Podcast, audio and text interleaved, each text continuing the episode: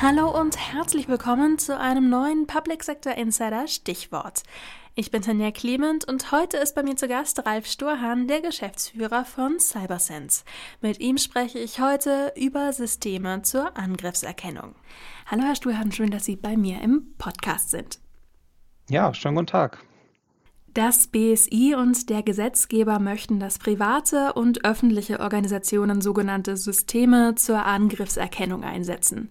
Was ist damit denn gemeint? Ja, da erstmal ein vielgestaltiges Wort. Ich glaube, man könnte sagen, damit sind Cyber-Einbruchserkennungssysteme gemeint. Also bekomme ich das mit, falls es doch jemand, noch trotz aller Abwehrmaßnahmen, falls es doch jemand in mein Netz geschafft hat und kann ich den Angriff dann stoppen, bevor Schaden entsteht. Systeme zur Angriffserkennung sind ein wichtiger Baustein in der erfolgreichen Abwehr von Cyberangriffen. Warum haben denn so viele Organisationen noch Lücken in dem Bereich? Ja, das ist eine gute Frage. Ich glaube gar nicht, dass es am Problembewusstsein mangelt, aber mh, hm, anders als beim Perimeterschutz, also wie halte ich jemanden überhaupt aus meinem Netz raus, wird das als schwierig wahrgenommen. Ne? Es ähm, kann sein, dass ich sage, ich habe dafür einfach nicht genügend Personal oder das Personal hat nicht das richtige Know-how, äh, um so ein System auch wirklich erfolgreich betreiben zu können. Und dann schrecken viele davor zurück. Ähm, dabei kann man das auch, kann man dem auch mit ganz pragmatischen Lösungen begegnen. Und ähm, das ist ein, ein, Bereich, in dem wir äh, ein passendes Angebot versuchen zu machen.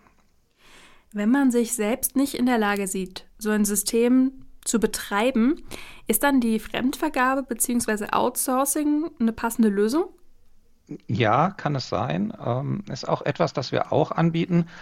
Man muss da nur einen Umstand berücksichtigen und das ist, dass auch der Dienstleister die Alarme nur wirklich gut aufkehren kann, wenn er über das nötige Wissen verfügt. Und es gibt einfach viel Wissen, das nur die Organisation selber hat. Hm, ein, gutes Beispiel ist vielleicht die berühmte VPN-Verbindung aus dem Ausland, am besten noch mit den Zugangsdaten des Bürgermeisters. Ist das jetzt ein Angriff? Äh, ist das gut oder böse? Die Antwort muss wahrscheinlich lauten, kommt drauf an. Wenn der Bürgermeister dort tatsächlich im Urlaub ist, dann muss das ja kein Problem darstellen. Aber das sind halt Informationen, die wird man immer nur selber haben. Und das heißt, wenn der Dienstleister vernünftig Alarme aufklären will, wird es immer wieder zu Rückfragen kommen. Und dann ist schon spannend, welche Technik eingesetzt wird äh, und wie oft das notwendig ist. Ne? Passiert das, hm, sagen wir mal, einmal am Tag oder im Abstand von Tagen oder Wochen oder äh, muss der Dienstleister tatsächlich 15 Mal am Tag anrufen?